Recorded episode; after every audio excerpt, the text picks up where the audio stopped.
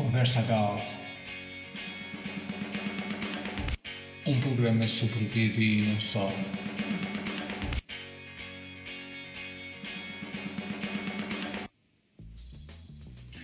Muito bem, vamos iniciar mais um episódio do podcast.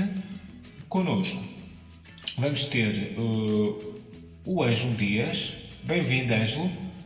Olá, muito obrigado pelo convite. Ok. Ângelo, podes, podes nos falar um pouco de, da tua relação com a desenhada, nomeadamente nos, nos, vários argumentos que tu tens escrito? Uhum. É, eu gostava muito de ler né, umas histórias em quadrinhos, como a gente diz aqui no Brasil, né, o banda desenhada. É, mas eu fui ler só na faculdade mesmo, só na universidade que eu fui ter contato com quadrinhos fora é, alguns quadrinhos de heróis. Foi na faculdade que eu tive contato com graphic novels e coisas mais, entre aspas, né, mais sérias e menos é, é, aqueles quadrinhos de herói que nada fazia sentido e tudo era uma zona em que as, o personagem morria numa edição e vivia na outra. E, e foi mais ou menos nesse período que eu, eu já escrevia e eu queria, falei, não, vou querer escrever quadrinhos também, porque eu acho possível, né? Eu acho que dá pra. Eu sempre conheci bastante gente que ilustrava, bastante gente que desenhava. Eu falei, é possível que eu consiga uh, escrever um quadrinho e ter desenhado. Com o tempo eu fui percebendo que é muito mais difícil. É muito mais difícil ter um quadrinho desenhado do que escrever propriamente dito roteiro. Mas aí oportunidades como a, a Gaut aparecem e facilitam, né? a fazer isso acontecer, assim, fazer isso se concretizar. Sim, sim. É, e eu leio até hoje quadrinhos, bastante coisa. É, principalmente coisa estrangeira, que você acabou, acabou pegando em aplicativos, é, como Mixology, né, os aplicativos até da própria Marvel, seja. É, porque aqui no Brasil tem muito quadrinho estrangeiro, principalmente muito quadrinho, chega com um delay muito grande, né? Então Saga, que já está no quadrinhos quase 50, aqui acabaram de lançar o segundo volume com 18. Então é. Mas o bom é que o Brasil tem uma, uma, safra de quadrinistas daqui mesmo muito, muito boa, né? Então sempre tem um quadrinho brasileiro bom para você ler, para você pegar para ler e conhecer melhor, assim, vale muito a pena. Uhum, sem dúvida. Um, então falar-nos um pouco das histórias um, em termos de argumento que tu criaste para a Galout? Que já são cinco histórias. São, é, são cinco histórias, queria que fossem mais, mas a vida toma conta e você acaba perdendo um pouco de, de tempo, né, de fazer mais. Mas eu escrevi cinco histórias. É, falo de todas, vou falar, vou começar. É, de, de, assim, a primeira que eu escrevi foi a, a, banda desenhada da loteria, que foi uma, uma, tentativa que eu tive com um amigo meu, o Stile, que eu já conhecia, já conhecia pessoalmente, já antes, a gente tinha essa vontade de fazer quadrinhos juntos. E surgiu uma piada. A história conta. É, é a história, resumindo muito, né? Porque mas, histórias curtas, assim, é difícil você contar um pouco do, fazer uma sinopse, porque a sinopse é basicamente a história inteira. Histórias curtas. Pois. Ela é uma, uma, uma piada com a, a loteria brasileira, o sistema lotérico brasileiro. É, que aquela coisa. Eu, eu, ouvi uma vez no podcast isso, de que a loteria, na verdade, é um, um mecanismo de de viajantes, de, de, de, na verdade, de policiais que que querem pegar viajantes do tempo, né? Porque, como todo mundo fala, se você tivesse a oportunidade de voltar atrás, o que, que você faria? E as pessoas falavam, não, eu anotaria os números da loteria e voltaria ao passado. Então, a polícia, é, na verdade, ela fica... A loteria só serve para pegar é, viajantes do tempo, que é uma coisa legal pela, pela invenção, é, porque ninguém ganha na loteria, exceto quem já sabe os números. E a gente fez, queria fazer essa piada, né? É, num quadrinho bem aos moldes. Eu não sei como é que é o nome. No Brasil tinha o desenho inspetor Bugiganga, não sei se em Portugal uh, também tinha, mas é um. Eu não lembro nem o nome do autor. É, tinha um desenho na televisão, assim, bem, bem cômico, bem caricato, assim, uma... E é uma história bem curta, né? Sete páginas só, então... É uma piada, né? Então tem um, um build-up, um punchline no final, acaba repentinamente. Essa foi a primeira história que eu escrevi, assim. Foi bem legal escrever ela por conhecer o Pistilho, por sempre querer fazer quadrinhos com ele. Tanto que foi o único quadrinho que eu fiz com ele, porque desde então a gente nunca mais conseguiu colaborar juntos. Uhum. Resultou bastante bem. Oi? Tu- tu- Estava a dizer que resultou bastante bem a história. Não, desculpa, não entendi. Ah, estava a dizer que resultou bastante bem a história. É bem humorada. É, é, assim, eu sempre tento. é, a minha vontade de escrever sempre foi escrever humor. É, não foi tudo que eu escrevi, aliás, quase nada que eu escrevi da Gaut é humor, mas eu sempre gostei de, de humor, de ironia, sarcasmo, tanto que meus escritores de literatura favoritos é Terry Pratchett, é Vonnegut, que são autores de humor, né? É, então eu queria fazer, fazer uma piada, né? pegar uma piada e basicamente ilustrar ela. E eu gostei muito do resultado, acho assim, um quadrinho que eu gosto bastante. Claro que hoje, se eu estivesse pegando hoje, eu mudaria algumas coisas, né? Porque a gente amadurece. Eu não lembro nem quando foi, porque eu...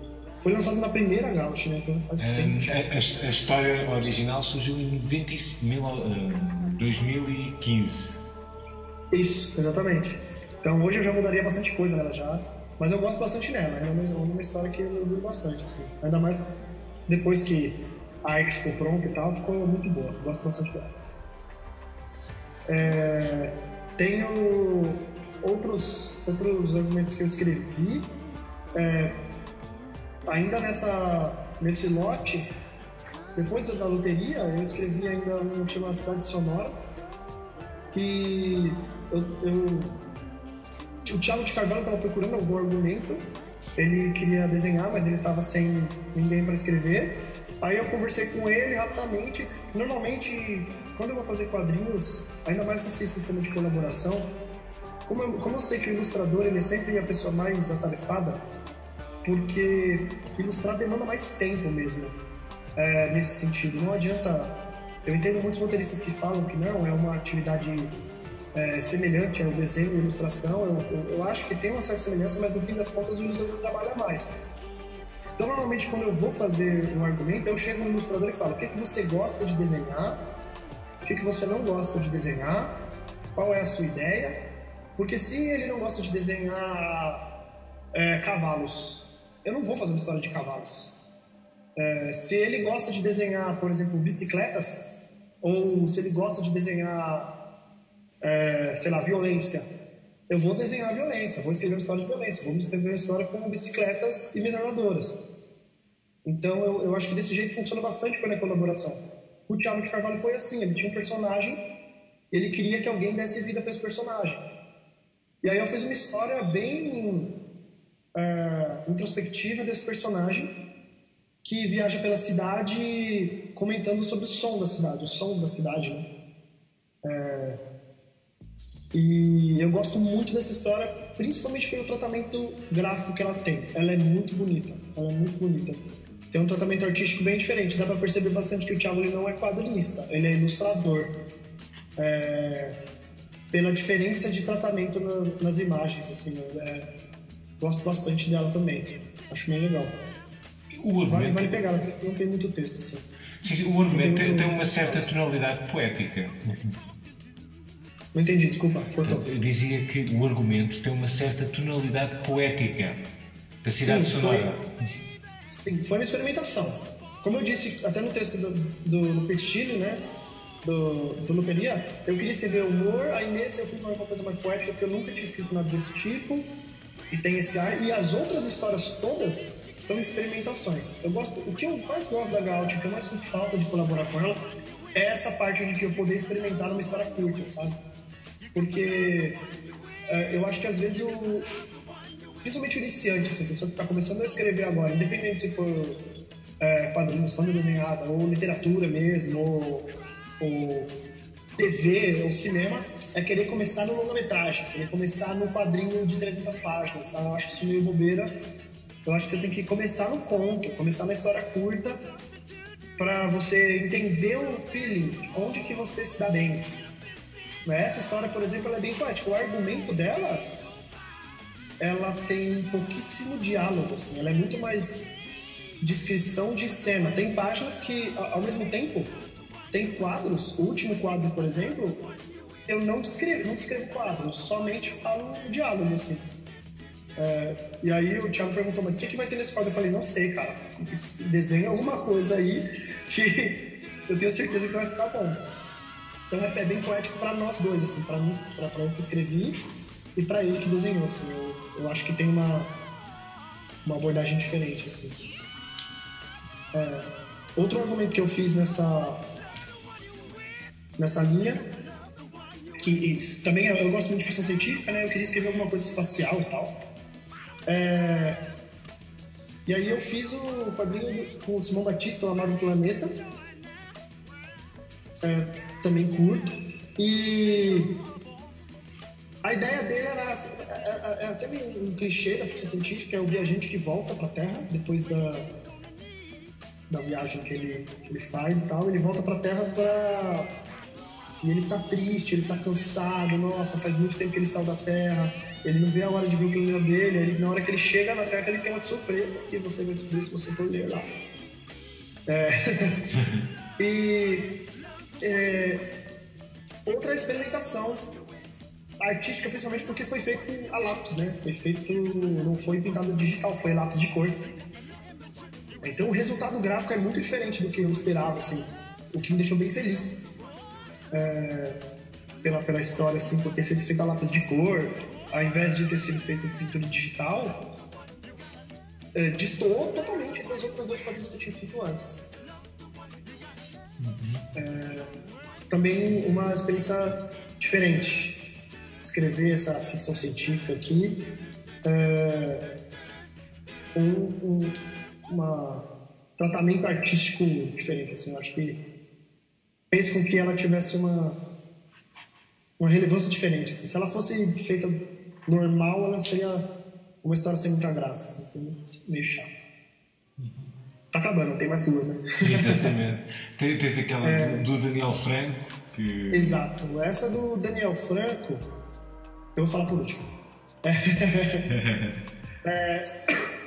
eu fiz, eu escrevi um argumento também no mesmo jeito que, que foi uh, com o Thiago, que foi uma que, chama Robôs Gigantes, ela é bem literal. Uh, o título, né? Eu não sou muito bom para títulos.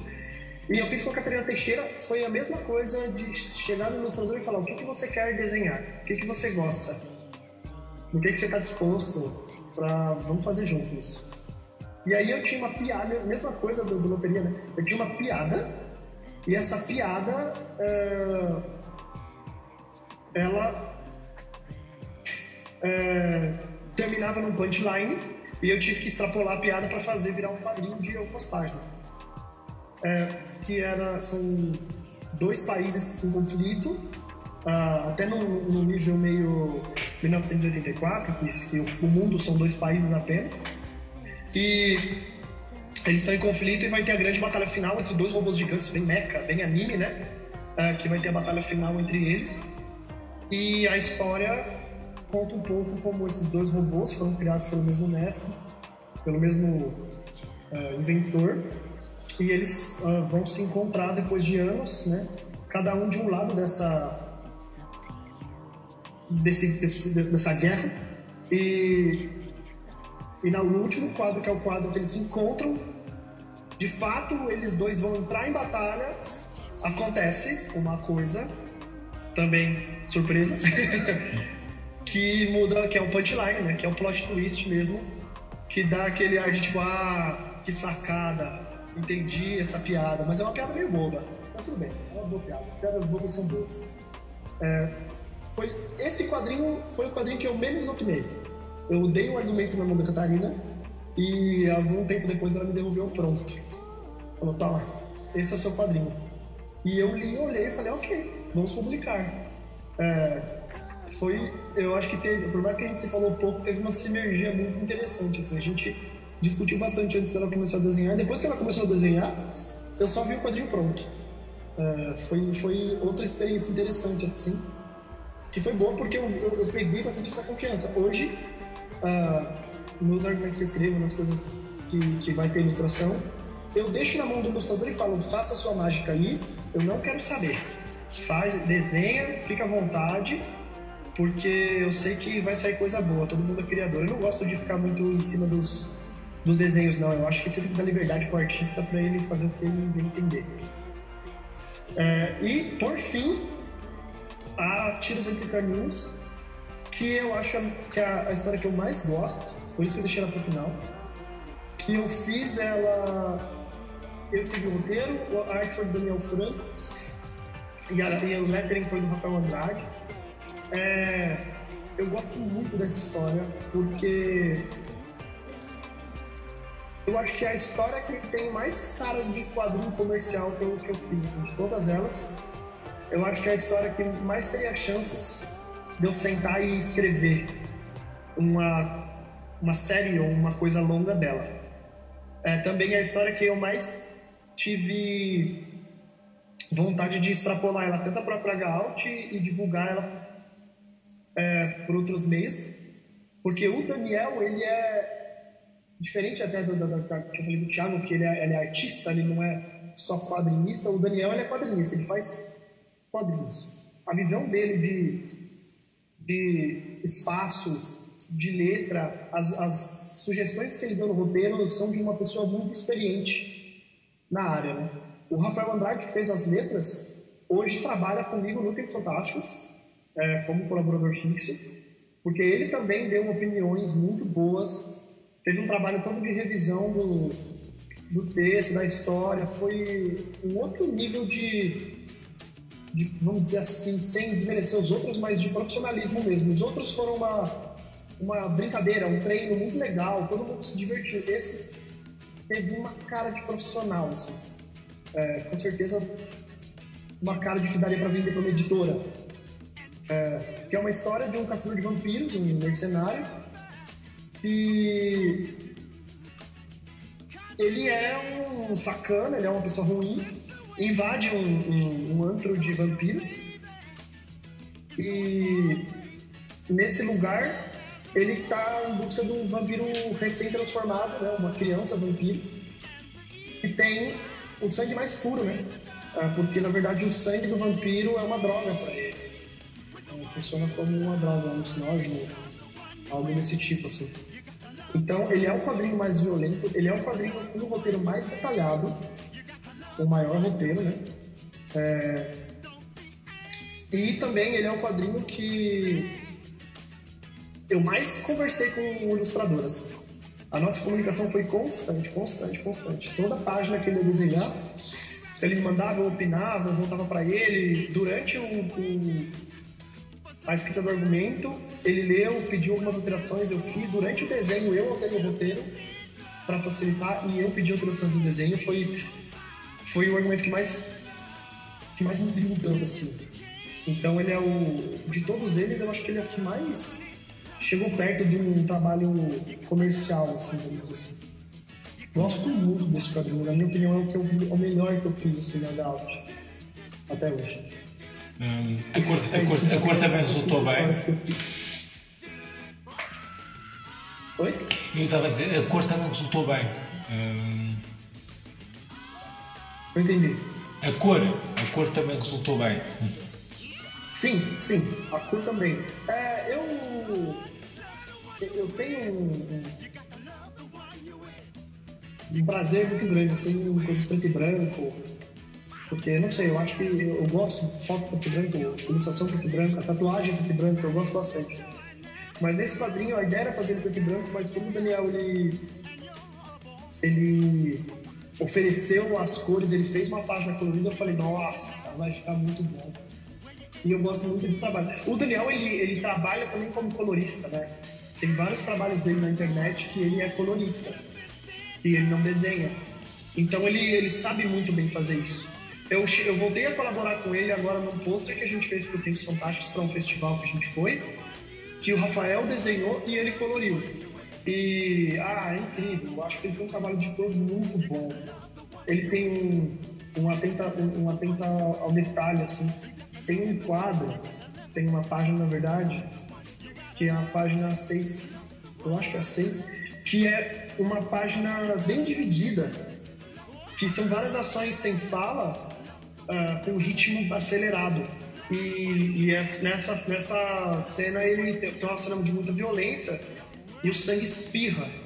E eu gosto muito do jeito que a página é composta, que ela começa fria, azulado, e aí conforme ele vai a violência vai acontecendo, sangue. O último quadro é basicamente sangue.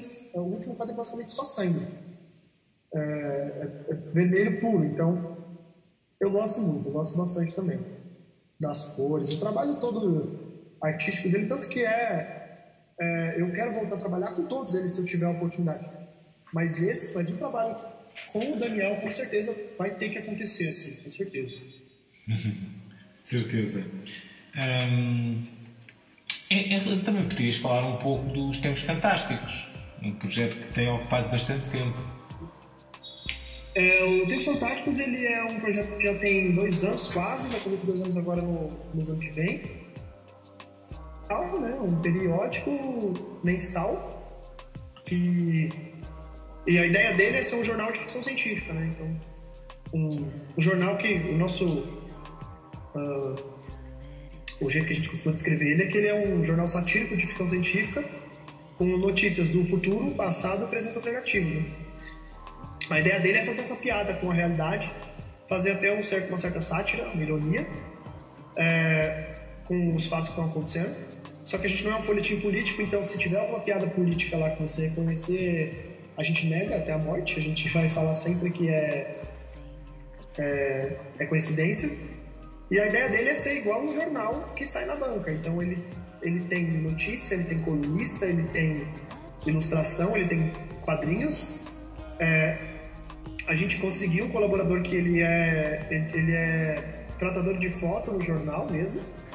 E ele fez fotomontagens pra gente, então até fotografia tem. E como o jornal ele tem assinatura, o, quem, quem tiver interesse pode entrar no temposfantásticos.com e assinar o jornal. Se for do Brasil, a gente entrega impresso.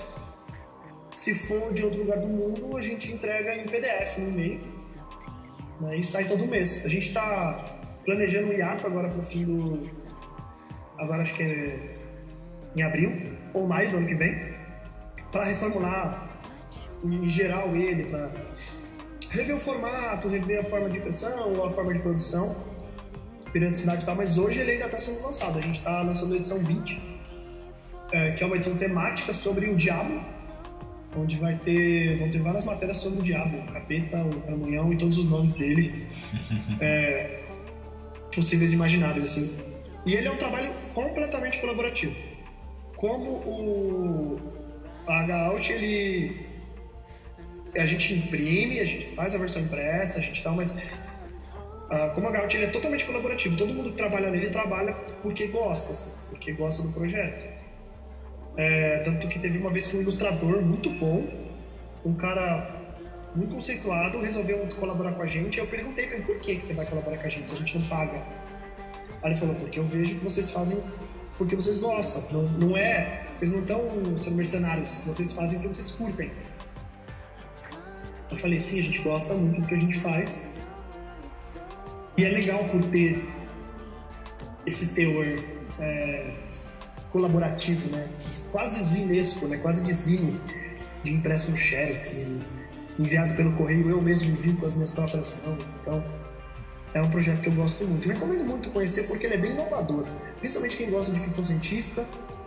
É, ele é diferente de tudo que tem no mercado, porque ele é um jornal, só que os textos são pequenos contos né, de ficção científica no formato jornalístico. Assim, eu recomendo bastante, até dá para baixar uma edição grátis no site, quem tiver interessado.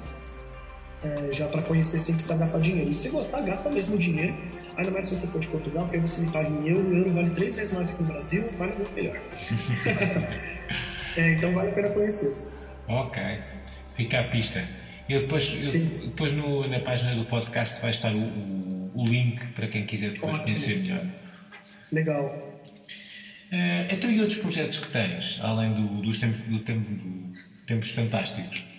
Eu tenho muitos projetos hoje. Hoje eu estou eu trabalho com muitas coisas, né? Além de escrever quadrinhos, eu sou programador, eu sou designer, eu trabalho no jornal. É, então eu sempre estou envolvido com escritor independente, com gente que faz quadrinhos, gente que faz ilustração. É, então tem vários projetos meus em andamento, alguns deles que vale a pena falar, outros que não valem porque estão muito embrionários ainda. Mas o que eu, o que eu acho que é mais de interesse, assim, até do, do público que lê a Gaut é, estou fazendo um quadrinho com que surgiu de um roteiro, surgiu um argumento para a Gaut, não foi para Gaut por, porque eu acabei escolhendo os outros. Um roteiro muito simples, de acho que três, quatro páginas. E aí, um dia desse, eu estava conversando com um amigo meu que queria muito fazer quadrinhos, o Silva João, que ele é ilustrador, animador, e ele queria fazer quadrinhos. Ele queria, na verdade, ver como é que é um argumento de quadrinhos. Eu mandei esse para ele, só para ele ver como é que era, assim. Aí ele leu e falou: Quero desenhar isso aqui.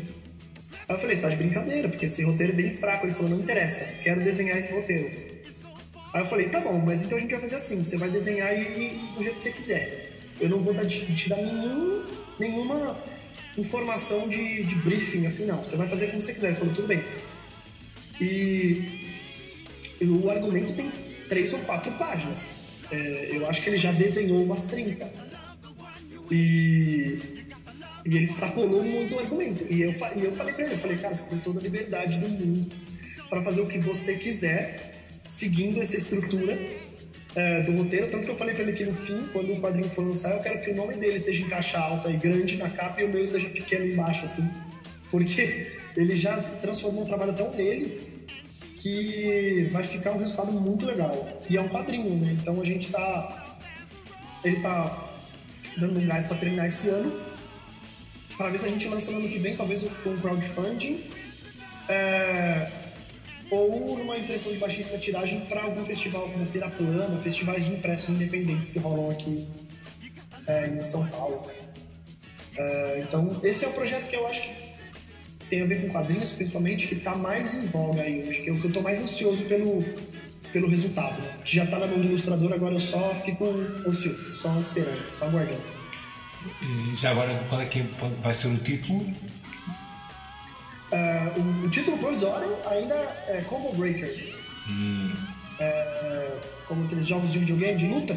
Sim, sim, sim. Que o, né? Então, o título é Combo Breaker, que Veio a, a, a, inspiração, dando já um pouquinho de spoiler, mas não é tanto. A inspiração veio do episódio do, daquele, daquele desenho Aeon Flux. Uhum. É, que o, o, desenho começa focando na protagonista e ela vai lutar contra um outro personagem e esse personagem mata ela, o que é estranho, porque normalmente você tá seguindo ela. E aí a câmera muda e agora o, a, a câmera seguia esse personagem, que ele ia para outro lugar, ele tropeçava, caía e batia a cabeça e, e aí a câmera mudava para o personagem que estava do lado dele e ia mudando os personagens conforme os acidentes iam ocorrendo. E o roteiro é bastante baseado nisso, assim, desse negócio de troca de personagem, de dessa continuidade fragmentada, né? Então essa é a ideia. Combo Breaker sai ano que vem. Uhum. Também, também um projeto para seguir. Desculpa. Oi? Então, é um projeto também para seguir. Desculpa, não entendi, cortou. Ah, ok. Eu estava a dizer que era um projeto também para seguir. É, sim. É um projeto para seguir aí e ver onde é que vai chegar. Mas vai, vai, vai, vai, vai. Sim, sim, certeza. Vamos torcer.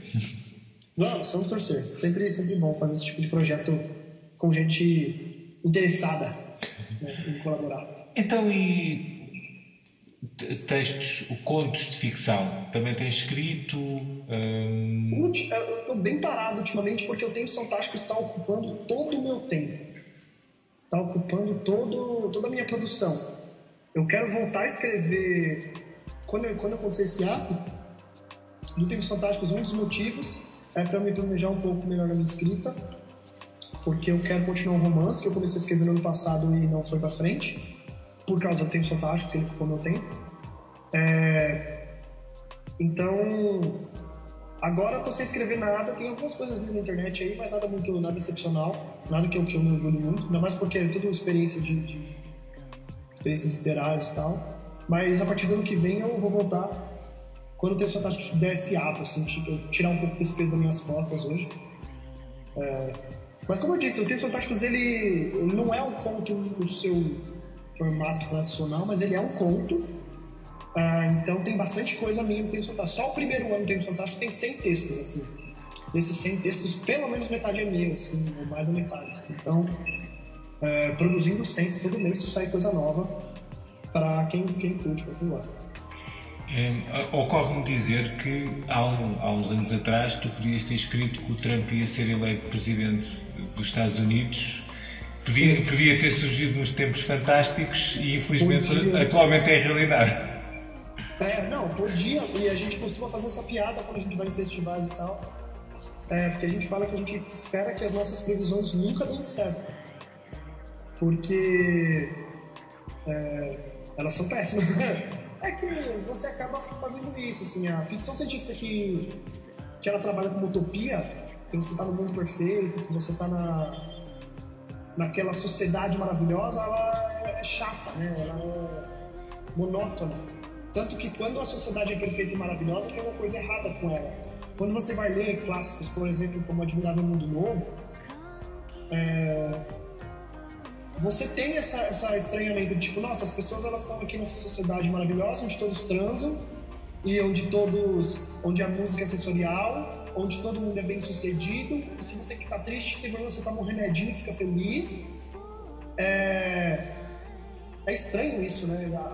Pensar nessa sociedade perfeita é estranho. Tanto que eu acho que teve uma entrevista, não, foi um painel, acho que da Comic Con, com o nome dele, o, o Adam, acho que é o Adam Savage do Mythbusters, né? Teve um painel da Comic Con que perguntam para ele se ele pudesse excluir um universo, ou Star Trek ou Star Wars. Qual universo ele excluiria? Qual ele deletaria? E aí ele diz, e ele é tracker, né? E ele diz, eu deletaria Star Trek. Aí todo mundo vai a ele, porque Star Trek é um cenário maravilhoso de ficção científica. É, eu tenho minhas dúvidas se Star Wars é ficção científica mas aí deixa pra polêmica. É, e na hora que ele diz isso, as pessoas vaiam ele, ele explica, ele fala, é simples, gente. Star Trek é um, um cenário de uma utopia completa, onde todos os países fizeram as fases e evoluíram juntos para a exploração mundial, onde não existe mais dinheiro, onde não existe mais racismo, é, onde não existe mais separação entre gêneros, é, onde uma, uma raça alienígena nova ela, ela é facilmente integrada à União porque é, ela é normal, é mais uma raça de indígenas.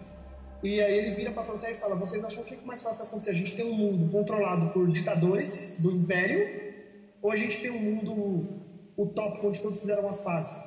Aí ele fala: Star, Star Trek é, cria até uma esperança meio mentirosa, assim, né? A gente espera que a gente vai chegar lá e não, a gente vai chegar em Star Wars, a gente vai chegar no, no, no mundo onde vai ter um Darth Vader para sufocar a gente, não no mundo onde vai ter é, essa união dos planetas tão bonita e, harmônica, assim. Então, eu colaboro um pouco com o pensamento dele. Eu acho que a ficção científica ela tem que ser distópica mesmo. Assim. Se ela for muito tópica, tem uma coisa errada nesse mundo perfeito.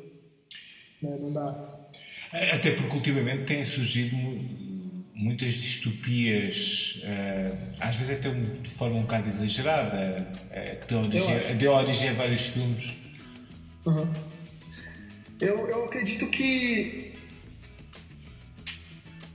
É porque você também entra numa questão da, da literatura que ela, ela fica um pouco preguiçosa, né? É, as distopias que dão, dão origem a esses filmes blockbusters que estão saindo hoje aí, até esses filmes baseados em literatura young adult, não leve a mal, não estou criticando a literatura young adult, eu acho que tem coisa boa lá, só que não é boa para para mim que tem quase 30 anos, é muito boa para quem tem 20. É, por isso que é, é, muito fácil você ver um monte de gente velha reclamando de literatura young adult, young adult é claro, não é feita para eles, eles vão reclamar porque eles não vão entender. É, mas eu concordo, acho que tem, tem distopias sendo escritas muito exageradas e, e muito até. Que, o que eu acho bonito quando você escreve uma distopia é que ela não é, Como é que é, o- como é, que é o termo? É, preto no branco, ela não é maniqueísta. É, você sabe que é o bom que é o mal. Ou que nem Jogos Vorazes, que tem os distritos numerados nos círculos concêntricos. Eu acho muito, muito simples isso. Eu acho que a distopia ela é suja, ela é, ela é porca, ela é muito mais China Mieville que faz uma distopia onde uma mistura muito louca de tecnologia, espiritualismo e magia e tudo, e uma zona do que uma coisa divididinha. Não, temos rebeldes e temos o império. E você sempre tá no time do, do, do, do rebelde. Sempre é uma pessoa jovem, bonita, com vários parceiros sexuais possíveis, mas nenhum deles é, é, é verdadeiro e se busca um romance. Eu acho que é uma característica, desse tipo de literatura que eu não, não, é, não é a minha literatura. Um exemplo de distopia que não é de hoje, mas que é interessante, dois exemplos na verdade. Um exemplo é do, do Handmaid's Tale, né, da Margaret Atwood, que saiu a série agora da, da, na, na televisão, é, que é sensacional, porque é uma distopia muito possível, muito possível. De o governo é tomado por religiosos e agora as mulheres são submissas e volta quase ao século XIX, século XVIII de, de submissão completa e o jeito que a igreja ela é, ela é o Estado, né? É uma puta distopia maravilhosa, porque é muito possível, muito possível. Você vê também, porque é uma distopia, mas. E também não é um, não é um livro de hoje, né? O Westworld, da HBO, também é uma distopia, porque se você pensar que eles vivem nesse mundo futurista, que eles criam essa, esse parque de diversões de androides e de robôs, é, e você tem, você tem muito dinheiro, você vai lá passar um fim de semana para matar e, e fazer sexo e usar drogas e ter aventura, que o mundo é monótono lá fora, é mais um retrato do que, do que a utopia. Essa utopia ela é, ela é meio burra, assim, é uma utopia mentirosa. A gente quer utopia, mas na verdade a gente gosta de dar uns tiros na cabeça de outras pessoas, assim. Então, são dois trabalhos recentes que tem uma, uma que tem essa visão distópica do, do futuro que eu gosto muito, assim. Aliás, são duas, são duas séries que foram muito premiadas. Ahm, Sim. ahm, o Diários de uma Cerda ah, e, e o Westwood, que está admiravelmente muito bem escrito o argumento, tem, Uhum. tem aspectos fantásticos. Sim, sim, sim, sim. É, porque, não, volta tudo. Ainda mais por ser uma série de robôs, né? De, de robôs. Você já começa, você que, ainda mais você que é acostumado com a- a- o gênero, você já começa pensando, tá bom, quem é o robô que vai questionar a sua própria humanidade? Porque tem que ter. Né? É, e aí você percebe que eles, eles abordam diferente isso tudo, né? Essa questão da humanidade e tal. Então é muito, muito legal. Então vale a pena, assim, correr atrás desse tipo de material, sim. Eu acho que tem muita coisa boa, tem muita coisa chata só. Mas diferente dos puristas da internet, eu acho que tem que ter mais, sim. Eu sou, da- eu sou do time do que toda vez que sai uma notícia, ah, é, fulano vai adaptar, vai fazer um remake de tal filme de 80. Tem que fazer remake sim, tem que adaptar sim. Eu gostaria muito que o cinema tivesse buscando material original, porque o original é mais legal. Só que se não tem material original de qualidade, vamos adaptar sim. É, eu, o Planeta dos Macacos é um filme, uma série que eu sou apaixonado e eu assisti o, o terceiro filme desse reboot que eles fizeram e é maravilhoso o filme, é sensacional. E se todos os reboots e os remakes fossem com a qualidade que esse tem, nossa, a gente já tá muito bem servido. Então eu acho sim que tem que, ter, tem que refazer tudo isso, sim, tem que ter série, tem que ter filme. Vai ter. É, Surgem Mortos que vai ter uma série nova aí baseada no Senhor dos Anéis, é, no trabalho do Tolkien, eu acho que tem que ter mesmo. E as pessoas que reclamam, elas podem simplesmente não assistir. Deixa que eu assista. Sim, então, eu sou, sou zero purista nesse sentido. Aliás, tem- tem- atualmente estamos muito bem servidos de séries de televisão com qualidade. Não entendi. Atualmente estamos muito bem servidos com séries de televisão com qualidade. Sim, sim, somos muito. Se bem que eu acho que a Netflix, que é uma produtora agora, né? Ela tá errando um pouco a mão. Ela tá produzindo algumas séries médias, só médias, só esque- esquecíveis, né? É, mas outras, outras coisas muito boas estão surgindo aí, então até séries fora do, do, do, do, âmbito da ficção científica, como Narcos, que é uma série que fala muito com a gente, porque a primeira temporada e a segunda tem um ator brasileiro que a gente gosta muito, e é aqui da América Latina, então tem toda essa, essa coisa, mas é uma série que, que ela é muito boa, muito boa. E a, segunda, e a terceira temporada que não tem o Wagner Moura é melhor Sim, do sim. que as duas primeiras, né? É melhor ainda. Então, ela produz coisas muito boas, mas tem algumas séries que ela. é, ela, é, ela, ela pesa um pouco a mão no fanservice e acaba ficando meio, só meio chata. Mas aí eu acabo nem, até nem assistindo, não gosto nem de, de citar muito, porque não tem muita propriedade pra dizer. Não tem propriedade nenhuma pra dizer nada disso. Aliás, eu não sei porque eu tô fazendo esse podcast, mas a gente fala o que perguntar. sim, sim, sim, sim. Não há problema nenhum, podes divagar sobre vários assuntos. Ahm, eu, por acaso, falando da, da questão de, Narcos, também gosto muito dessa série. As, as várias temporadas, até porque tem um aspecto muito curioso que é aquele aspecto documental. Porque, de facto, Sim. apesar há, há alguns aspectos que são um pouco reinventados, mas a grande base é a partir do testemunho de pessoas que viveram aqueles acontecimentos. E isso, aliás, é transposto na própria série que dá-lhe uma construção diferente, mas que me resultou bastante bem. Uma série que eu comecei a assistir, não terminei ainda aqui, saiu no Netflix agora, mas eu comecei a assistir ela antes, é, que eu acho que tem, tem um andamento interessante nessa, até nessa questão documental, é a série Marte. Saiu agora na Netflix e ela é uma série que ela é metade documentário, metade ficção, sobre a viagem, dos humanos, a viagem dos humanos para Marte. Né?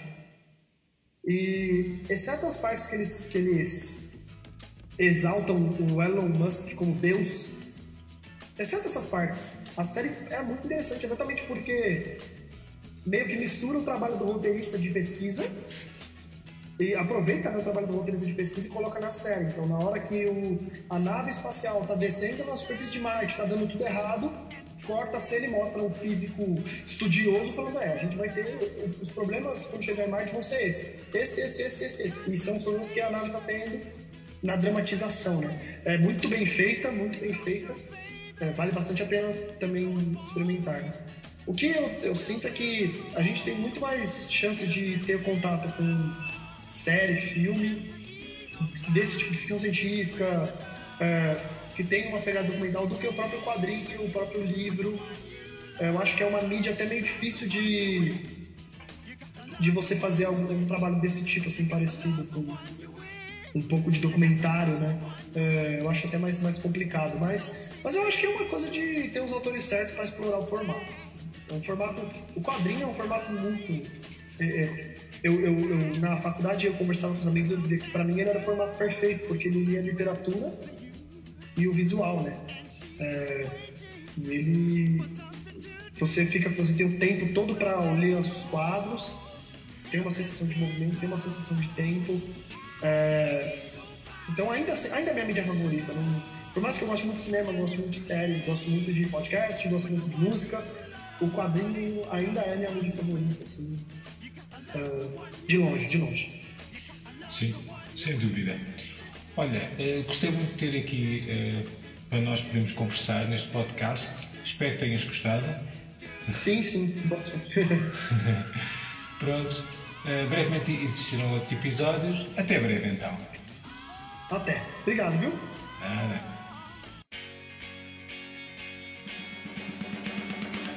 Conversa Galt. Um programa sobre o BD e não só.